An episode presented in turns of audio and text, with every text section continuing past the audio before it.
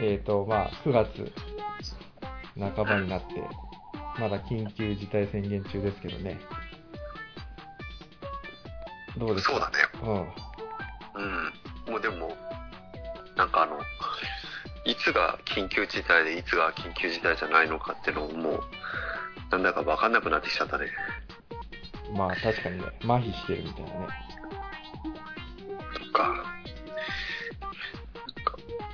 かなかその実感として、あ、今が、あの、緊急事態宣言中なんだなって意識することが、あまりない生活を送ってるせいか、ああ、あんまり変わら変わらず？うん、基本的に、まあ、みんな同じかもしれないけど、やっぱあの、リモート、完全にフルリモートで仕事してるから、あこう、あんまり外に出る機会がないんで、あ、なるほどね。なんかずっと家にいると、なんか逆に疲れないか？逆に疲れない、ずっと家にいて。あ、いや、疲れるよ。あ疲れるし、なんかー、気分転換とかさ、なんかさ、ねずっと家のうん、中でやってると、俺もなんかその、で、うん。なんだろう、ストレスが溜まってくるというかね。大体、週にどれぐらい、その家で仕事してたりとかするの週3にしてるね、今のところ、1日おきで。おー、じゃあ結構バランスがいいね。うん、まあ、そうね、別にずっと在宅でもいいっちゃいいんだけど、うん。やっぱりなんか気分的にね、なんかずっと家ってのも、あ、じゃあそれは自分で選んでそういう風にしてるあ、そうそうそうそう。ああ、なるほどね。まあなんかその、都内の場合って結局、その通勤がやっぱりネックになってくるんだよね、どうしても。うんで、まあそれが逆にそのリモートワークになった時の一番のメリットになるから、うん。あまりなんかこう、フルリモートになって、こう、積極的に会社に行こうっていう気にはちょっとあんまなれないね。まあ、せっかくなんかこう、その、通勤地獄というかさ、うん。解放されて、まあ、それはあるね。QOL が、ね、急速に改善してさ、うん。うん、結構それで、ね、QOL 上がってる人も多い。一方であれでね、逆にその在宅ならではのそのね、うん。ちょっとしたなんか困りごととかね、そういうのも出てきたりとかね。まあ、あれかもね、性格にもよるのかもしれないね、もしかしたら。うん。まあほら、もともとそう家の中にあまりいても、なんかこう、苦じゃないというかさ、あ、本当そういう人に、まあ自分なんかはそうなんだけど、結構もう家にいたりとかしても、なんていうの、そのストレスそんなた、なんかすごい溜まるってほどではないんだよね。ああ、そうなんだ。うん。結構ほら、うん。なんかその趣味とかも、まあね。二人でこういろいろ話しててもわかるけど、うん。うん例えば一つさ、その、アクアリウムでね、はいはい。考えてみても、結構さ、自分自身はほらインドアだけど、うん浜岡はほら、うん。アウトドアだったりするじゃん。外でやるじゃん。まあ、アウトドアって、全面に押し出すほど別にアウトドアでもないんだけど、まあ、てまあそうだね。うん。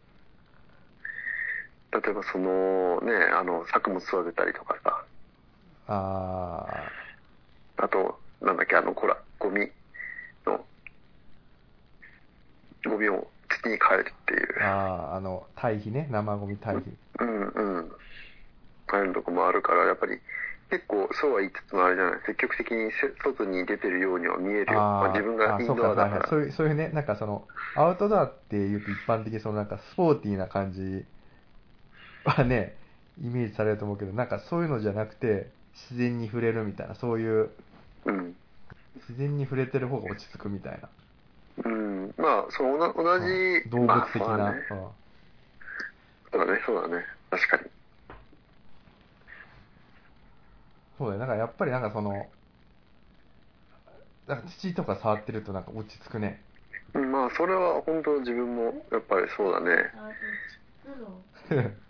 なんだかんだで、まあほら、水槽やってたりとかして、ああとまあ見て、見て、そういうなんか生物を見てたりとかするのもまあ結構癒されるね。あ。あ、確かにそれはわかるな。うん。あどう、どうよ、はいその、あのー、水槽の方は？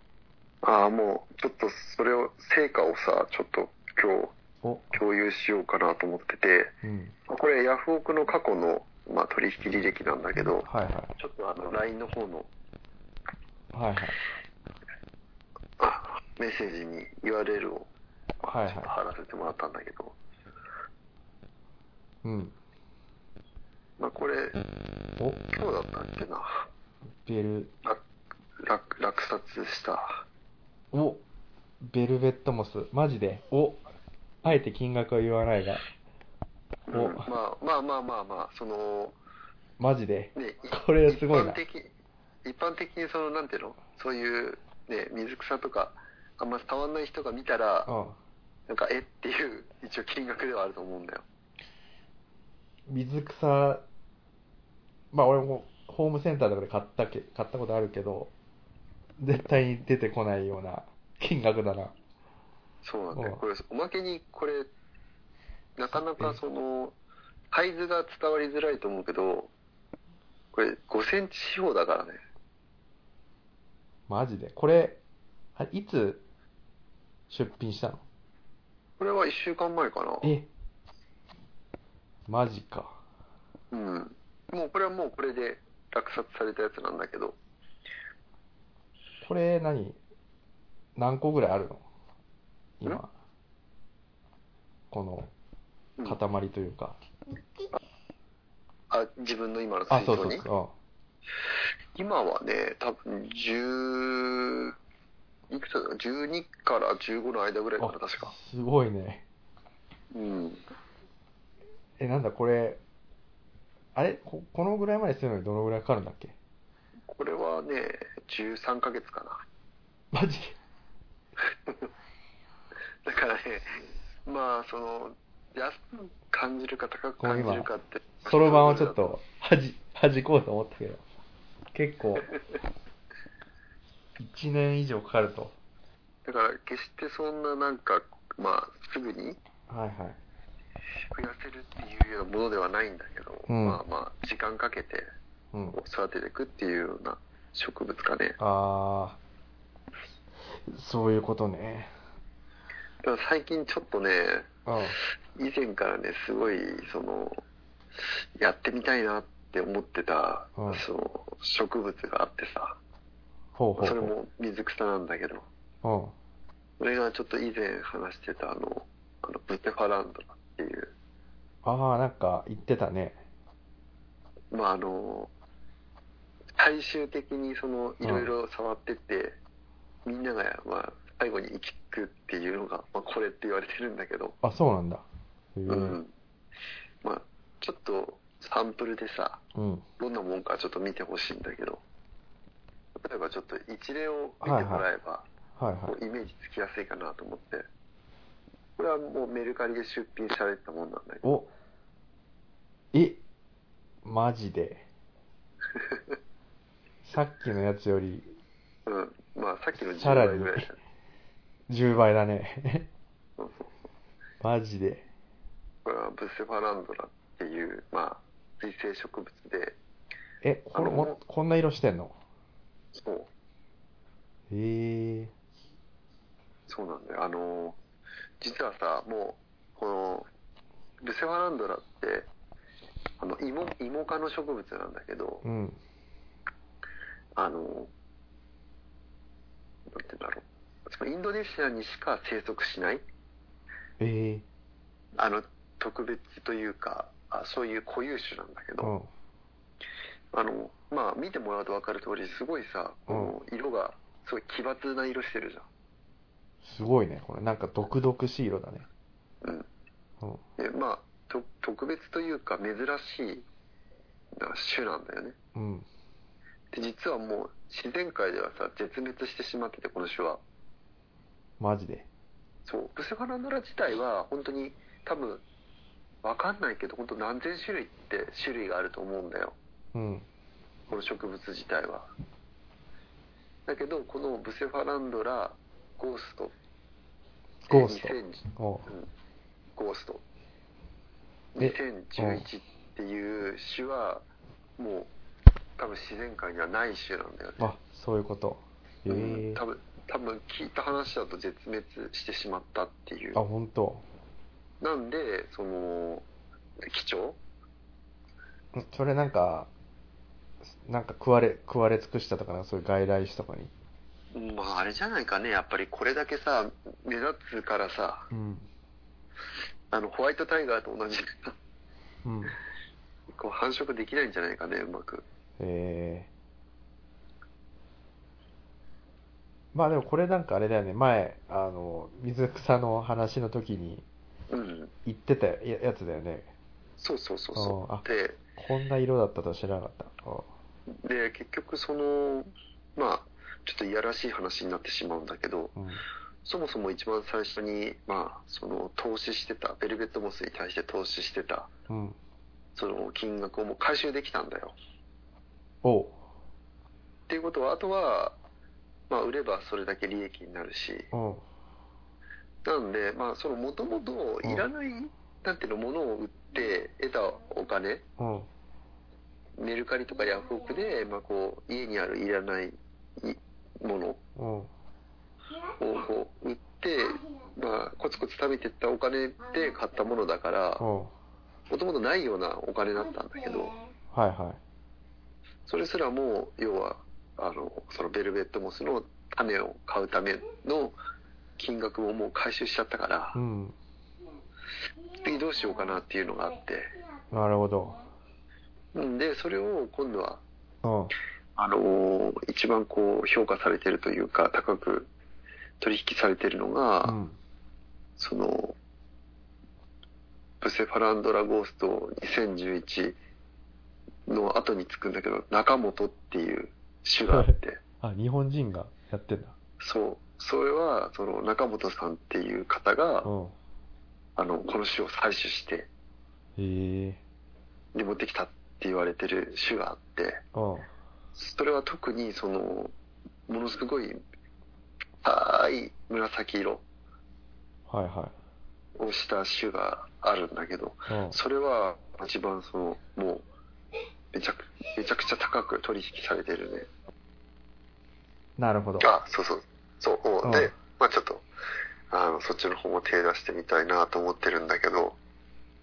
いやいいね。もうなんだろう。かなりのレベルにいるね。うーん。まあねでもねなんかあのさっき何を言おうとしたかっていうとそのなんかあのアアクア業界ってさ結構まあ個人的に思うのはうん。なんかやっぱりあのすごいさ IT の恩恵を強く受けてるんだよ。へえ。で例えば何かっていうとあの先日話してたその、まあ、シュリンプ。うん。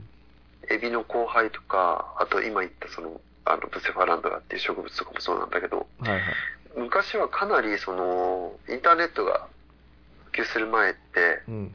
すごいなんかこうクローズドっていうかまあその閉鎖的なものだったと思うの。なるほど。なぜかっていうともともと外来種だしその情報交換って言ってもなかなかその簡単にできなかったじゃん。うん。お互いの情報を。はいはい。ところがインターネットが普及して簡単に情報交換できるようになって、まあ、物物を交換できるようになったからうんうん。それでいろいろその固有種みたいなのがやっぱり生まれてきてさはいはいはネット上でコミュニケーションをとってお互いの種同士を掛け合わせることによいってあなるほど。こう新たな種が生まれたりとか。へえあと海外の種ってもともとその、まあ、エビにしろ植物にしろやっぱり日本に定着するまでにすごい時間がかかるわけ。うんで結構さ買う人からしてみるとさなんでこんなに海外のそのうん。植物とか、まあ、動物って高いんだろうって思うかもしれないけどうん。なんかその日本の風土に合うまでその育てるのにすごいやっぱり費用がかかるわけよ。ああそうなんだ。うん。何世代もこう繰り返し種をさ交配したりとかしないと。うん。例えばエビだったら日本の水に合うように。はいはい。その生き延びた種を掛け合わせてって、どんどんどんどんこう、強くしていったりとかうんうん。しないと、結局、根付かないわけよ。なるほどね。うん。だから、そもそも、例えば、レッドビーチューリップとかな、なんで、その、高価で、かつ死にやすいかっていうと、まあ、うんそこに理由があってさ、うん。うん。そもそもすごい投資してるし、それに、それに、やっぱり日本の種じゃないからう、ん。に、に、日本、日本人がうん人工的に組み合わせて、無理やりこう作り出した人工的な種だからさ、うん。あの、なんて言ったらいいんだろうね。あの、あ遺伝子の法則とかで、まあ、ちょっと勉強したからわかるかもしれないけど、うん。なんかそういうさ、劣勢のものって、うん。なんか血が濃くなっていくとさ、あの、うん。弱くなるじゃん。確かに。だって、優勢の方が、要は結局、ね、その環境に適応して生き延びていくから、まあ、優勢なわけであって、うん。劣勢は、まあ、そういう優勢に比べたらうん、その名の通り、まあ、滅びやすい種なわけで。そう考えてすごい話飛ぶけどさ、うん。て天皇の遺伝子とかどうなんだろうね。いや、もうなんかすごそうだよね。あの、でも、あの、多様性はあんまりないじゃん。うん。確かに。すごい血が濃そうだね。ああ、でもそれは濃いのか。うん、確かにあの、か顔とかすごいに一発でわかるもんね。そうだうね。ん。なんか結構、あの、日本だけじゃなくて、世界的に見ても、こうどうしてもさ、うん。うん。あの、書こうとするじゃん、自分たちの血で。うん。あの、その、分離した人って。うん。で、結構それで、なんかあの、滅滅んでしまうというかさ、うん。遺伝子的に弱いけど、まあ珍しいと。うん、そうそうそうそうそうそう。なるほどね。まあ、なかなかまあ、なんだろうね。本当に、なんかある意味、貴族の楽しみに近いようなね。そうだね。おなんか、やっぱりこう、今まで知られてなかったものが、こう少しずつこう広まっていくっていうのはすごい面白いもんでさ。ああ、確かに。うん。そういうね、ネットを通して、うん。まあ不特定多数の人たちとこうやり取りするっていうのもまあ楽しいよね。ああ、それはネットならではだね、それはね。うん、うん。確かにな。すごいね。あの、まあ、あんまり俺もその、野菜とか作ってるけど、そういうね、コミュニティみたいなのは別に特に入ってるわけじゃないからな。なんか、もしね、あれだったら、メルカリとかやったら、メルカリショップとかやってみたらいいんじゃないの？うん、メルカリない、その野菜とかって、売って、売ったりしてんのかな野菜。野菜。いや、でも別にそんな収穫量あるわけじゃないしああ、あるよ。いっぱいあるよ。な。あるんだ。今なんか最近、ヤフー、ヤフーじゃない、ごめん、メルカリのうん。サービスで新しく始まったのが、このメルカリショップっていうやつで、はいはい。特にその、手作りでなんか、例えばほら、あの、ちょっとした小物とかさ、あそういうのを、なんかその、お店感覚で簡単に。こう、素人の人でもすぐ出せるっていうサービスを提供してるらしくて、在庫管理がしやすいとか、はいはい。結構流行ってるみたいだよ。ああ、なる、はい、なんかいたな、そういうので、なんか、バッグ作って売ってる人とか、会社に。うん。ああ。そういうの野菜版とかあるね、今見てたら。野菜も、あ、ネットスーパー的な感じで。うん、っていうか、自宅で、その、うん。育てた？確かになんかあの、よくね、あの、道端でなんかあの、無料で、うん。ね、無料直売みたいな感じでやってるよりは、高く売れるのかもしれないね、こそうだね。の。またあれじゃない？こう、ほら、リピーターみたいのがつくとさ、うん。うん。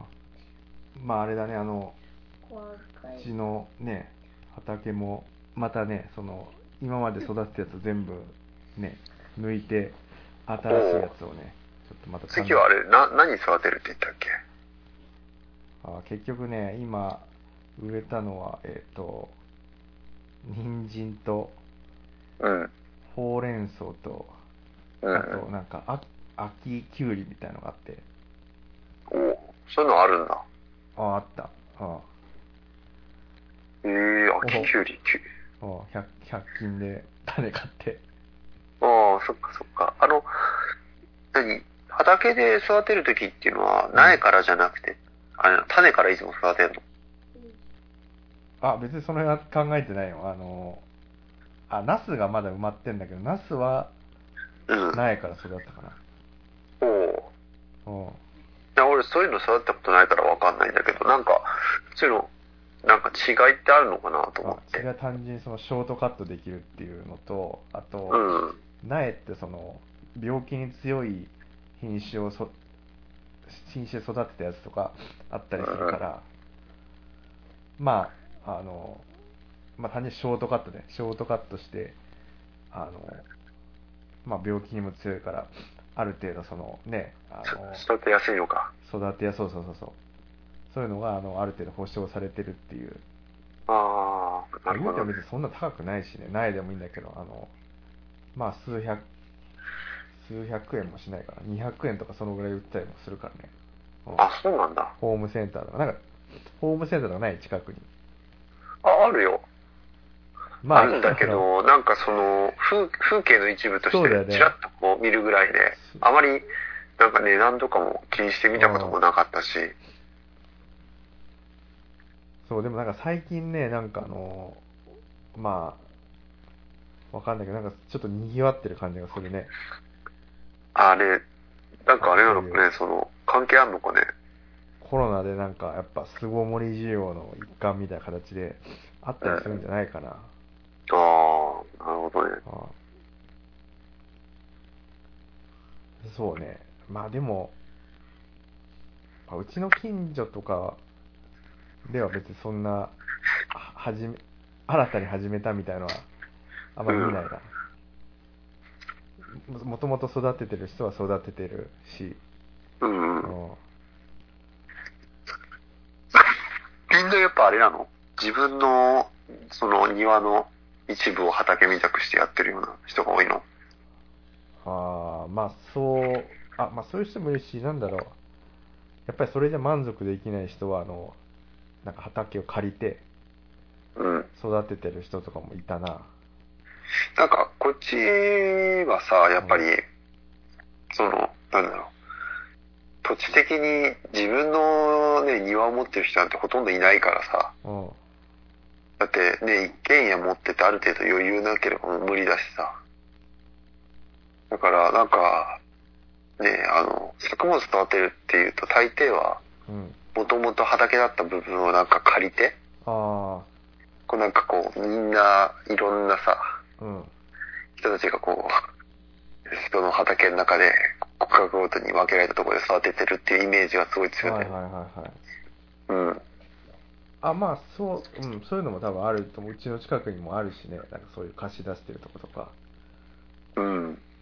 あまあで、そういうところがね、なんか土が良かったりとかするから、ね、ああ、まあみんな育てるからあすぐ、れか。うん、すぐそのね、植えて育てられるっていうのは、うん。あの、もう利点としてあるような気がするけど。うんいや、なんかさ、その、まあ、そ、そういう場所が結構その、前は通勤路うん。はいの近くにあってさ、はいはいはい。なんかいつも見てて思うのがさ、うん。なんかすっごい綺麗にいつも並べられてるわけよ。え、何が？ん？あの作物が。おー。だけどさ、その、毎回気になるのが、うん。多分もう苗から育ててるせいかさ、うん。なんかいきなりでかくなるんだよ。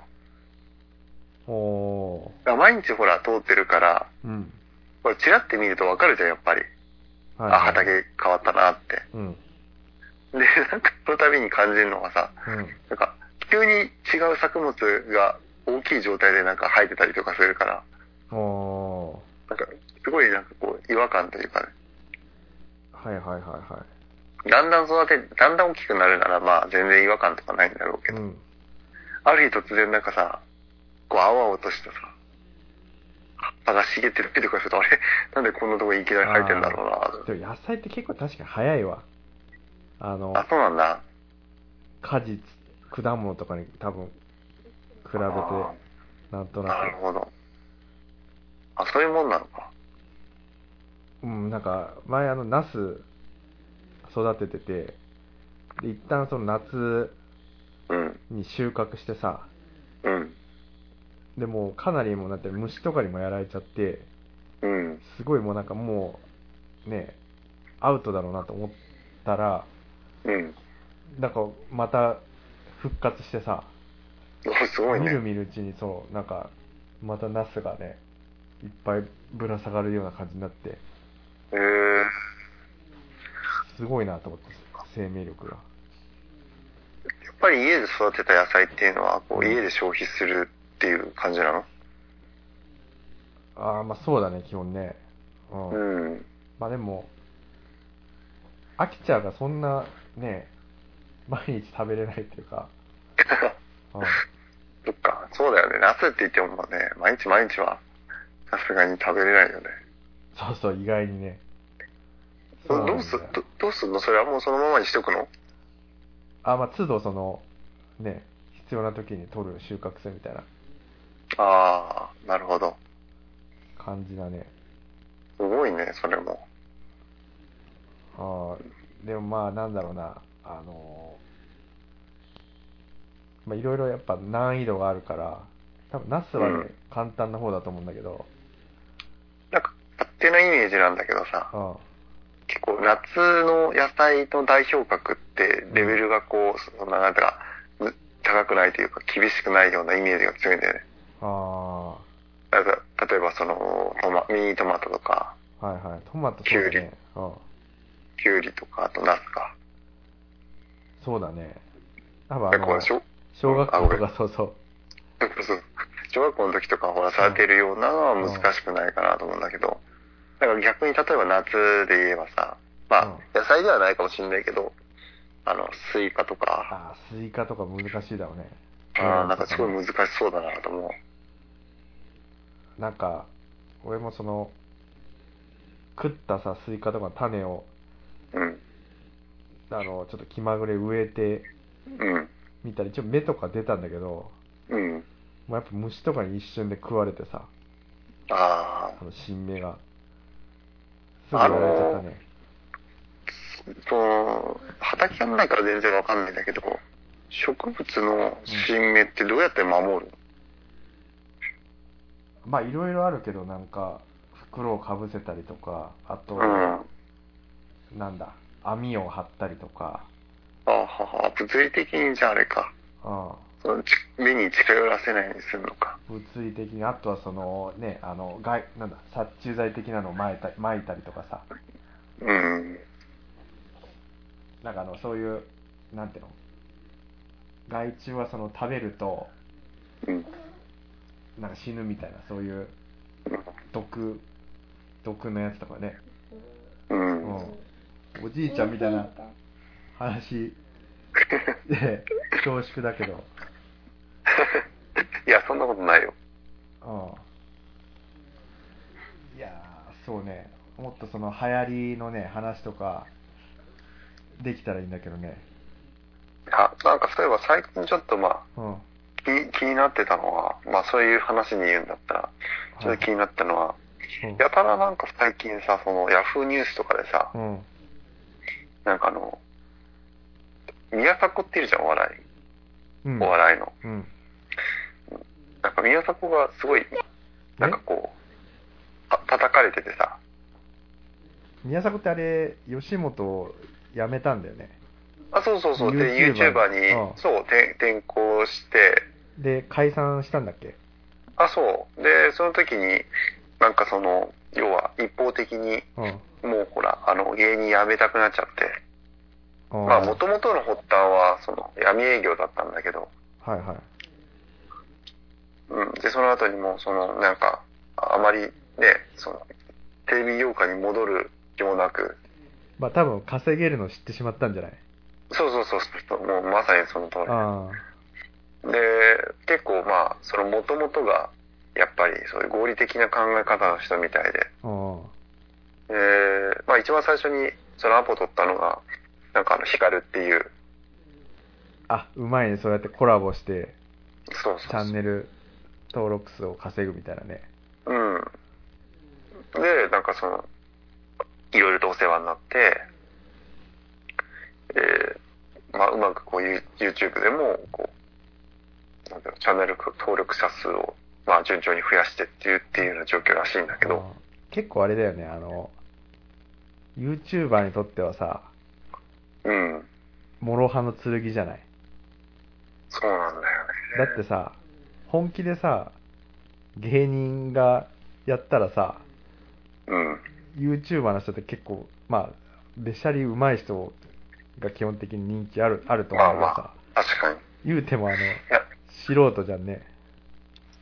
なんかね、その、まあ当初はさ、やっぱり YouTuber と、うん。その、プロのね、芸能人じゃ、うんその、そもそも YouTube を見てる人たちが求めるものが違うから、ああの、ね、そんなまあ相手にならないというか、別に、まあどっちにしろダメになるみたいな、まあ、話が出てたんだけどあ、、うん。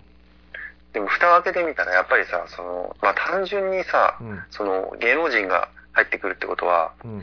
YouTube 自体を見る人っていうのはまあそんなには増えないじゃん。うん。だってなぜかっていうと、年齢層の人たちっていうのはもう、ほとんどの若い子たちは YouTube とか見てるし、うん。うん、で、結局のところそういう、まあ芸能人が入ってきても、うんも、もともと芸その芸能人たちのファンだった、うん。その、例えば、ね、年齢層の高い人たちがみんなはみんな YouTube 見るかって言ったら、まあそうじゃないわけじゃ。うんん。でそうするとどうなるかっていうと、ただ競合相手が増えるだけで、うん。なるほど。ユ YouTuber 同士でね。そうだよね。確かにあの、加藤競争みたいになるね。うん。で、なんかこの前ね、うんああの、記事を見て初めて知ったんだけど、もうね、あの、YouTube の再生数じゃ、なんか飯を食っていけないらしくて、YouTuber が。え、そうなの？うん、なんかみんなさ、多分、その、YouTuber って、その、ね、うん再生された、まあ、回数に合わせて、うん。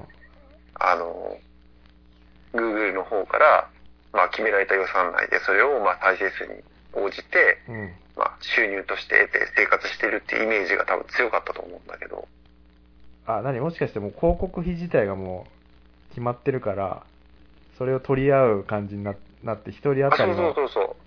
そう、いや、本当にまさにその通りで、まあもう単価って決まっ、単価っていうか、その、ね、Google がかける広告費って決まってるから、うん。広告費っていうか、まあその、経費、あの、はいはい YouTube の再生数に合わせて払う金額っていうのが決まってるから、う単純にそれを奪い合いになるだけであって、ん。なるほど。うん。で、今はもうあれなんだって、その再生数では、とてもじゃないけど、生活していけないらしくて、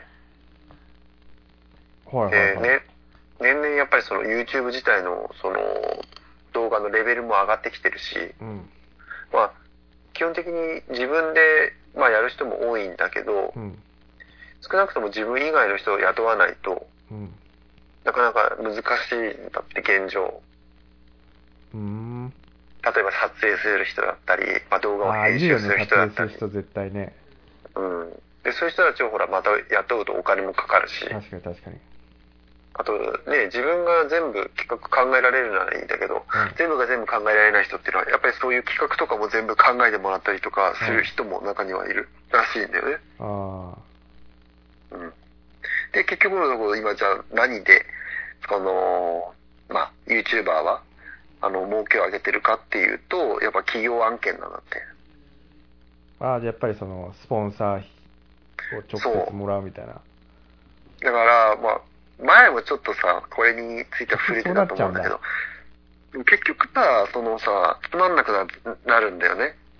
忖度が。うんそう、あの、あの、I、IT のサービスっていっつもお決まりでさ、うん。例えばまあ、近年で言うとさ、あの、 mixi、あうんもしくは、えっと、Facebook。うん。まあ、ここら辺もさ、最初は、その、ね、ナウイ、ナウイって言うともうおっさんだけどさ、そのとか、イケてるさ、若い子たちがさ、うん。まあ、進出して、あ、面白いサービスがあるって言って、そういう子たちが始めて、うん。で、若い子たちの間でブームが起きてう、んそれを見た大人たちが、あ、これは商業目的で使えるなって言って入り込んできて若者たちは逃げていくっていうう、ん。うん今のまあ、例えば Facebook とかまさにそうだよね。ああ、確かにそうだね。うん。年齢で、層これがまあ、上ってきて You- るみたいなね。うん。これが、まあ YouTube にもまあ、起きかけてるっていうのが現状でう、ん。うん。もともとはその若い子たちで面白いことやって、それでまあ再生数でお金稼がれてたのが、そういうプロたちが入ってきて、うん。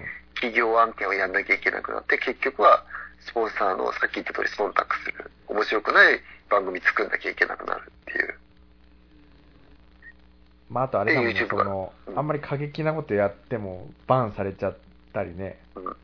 するし、だから Google のそのね、規約みたいの守んないといけないうんのもあるしね。うん。でそうすると面白くなくなるわけよ、内容が。あー、まあね、確かに。うん。で、衰退するっていう、もう本当にもう、お手本のうん。動きをしてるよね。うんうん。なるほどね。で、何？宮迫も何？その企業案件みたいのをやり出してってこと？まあそうだね、なんかやりたいみたいなことを言ってるらしくて。あ、まだやってるわけじゃないんだ。ああ、その、やっぱり、始めたばっかりだからそんなにね、企業側も、まあ様子見っていうところがあって、なんかやっぱり結構、うん。なるほどね。だからまあ、実際、そうだね、ネットの方がまあ、儲かるっていうのはあるんだろうね。うん。まあでもなんか記事見てる限りだと、まあユ YouTuber で実際に儲けてる人たちっていうのは本当に一握りらしくて、あやっぱりさっき言った通り、そのすごいね、動画自体の質も上が上げなきゃいけないから競争率が高くなって、うん。だから経費がかかるからその分、まあ、支払うあれも増えていってなかなかこう思う通り利益を上げれないっていう中で、うん。なんかその面白い話なんだけどあの YouTuber の中にもそういうなんか格差みたいのが広がってるらしいね。収入格差。ああ。だから儲けてる一握りの人だけもうすごい儲けてて。うん。でその残り多くの人たちはほぼ儲けてないみたいな。はいはいはいはい。でこの前なんか聞いてて面白いなと思ったのが、うん。あや今一番そのやっぱりさその稼いでるっていうのがヒカキンなわけよ、あ、やっぱヒカキンなんだ。まあ、ヒカキンってもう実はその10年ぐらい YouTube やってんだけどえ、そんなやってんだ。そうほぼ毎日動画もアップしてるしああ、はいはい。でかつその、まあ、例えば女性関連とかうん。あとスキャンダルみたいのをほぼ起こしたことがないの全くあー彼女とか、そういうのもなんかね、出てこないねあんまりあーだから徹底的になんかクリーンを突き通してて、まあなんか子供向けだもんね、やってるやつ。そう。でそれはなぜかっていうと、まあ、ヒカキンが狙ってる層っていうのも小学生の層だから、あ。親たちがその見せていいっていうふうに思えるような動画作りを結構考えて動画作りしてるらしくて、うん。でなんかすごいしっかりしてるなっていうふうに思ったのが、うん。なんかあの、今後ね、あ、まあ、つい最近実は、ヒカキンのチャンネル登録者登録者数が、うん。あの、1000万人を超えたんだって。1000万人。これ日もうす本人の10人にごいことで、1人が。そう、10人1人。で、かつ、その、ヒカキンの動画を見てる層、うん。まあ、小学生たちの25%ぐらいは、もうほぼ、YouTube を見てる25%以上は、ほぼもう登録してんだって。おー4人に1人は、必ずヒカキンを見てるっていうことになるわけ。はいはいはいはい。だからもう、その、ふなかなか増えないんじゃないかみたいなね。ああ、なるほどね。うん。登録者数が。でそんな中で、その、ヒカキンが、この前宣言してたのが、うん。あの、1人登録者数が増えるごとに、うん。10円、あの、寄付するんだって。おう。これはすごいことでさ、うん。さっき言った通り、その、1再生数あたりの単価ってものすごい下がってるわけ、今。うん。で、ほんと何千とかっていうレベルなんだよね。うん1回再生されても。うん。で、そんな中でチャンネル登録者数の人数が1人増えたら10円を寄付すると。うん。で、確かね、100万人かな ?100 万人登録したら1000万寄付。うん。毎回するんだって、絶対。えー、どこにすんの？うんなんかその時に一番必要な寄付するって言ってた。で、えーこの前はなんかあの、ちょうどその1000万人登録者が増えるっていう瞬間に生放送してたんだよ。ちょうど1000万人を記念して。うん。その時に、今実はその YouTube、YouTuber の、えっと、稼ぐ種になってるもう一つの方法があってさ、さっき言ったその企業案件以外に。うん。基本的にだってさ、YouTuber ってみんながみんなさ、その企業案件もらえる人だけじゃないじゃん。うん。だって、中堅層の人たちって企業はほら見向きもしないわけだから、うん。そういう人たちってほら再生数でなんとかできなかったらもうそれ以上どうしようもなくなっちゃうじゃん。うん。そこであるのがそのあ投げ銭なんだよ。あで、ヒカキンクラスになるとその投げ銭っていうのもうんやっぱ半端ない額が集まるんだよね。ー。うん。それも1000万人を企画して、うん。えー生放送した時集まった金額は500万なんだって。はい。投げ銭が。うん。でそれも全て全部寄付したんだって。おで、その時はほらコロナが流行ってたから、えーとそのコロナ対策に対する寄付としてー。うん。全額を寄付したと。なるほど。この徹底したやり方が本当すごいなと思って。ああ。徹底的なこうククリーン戦略みたいな。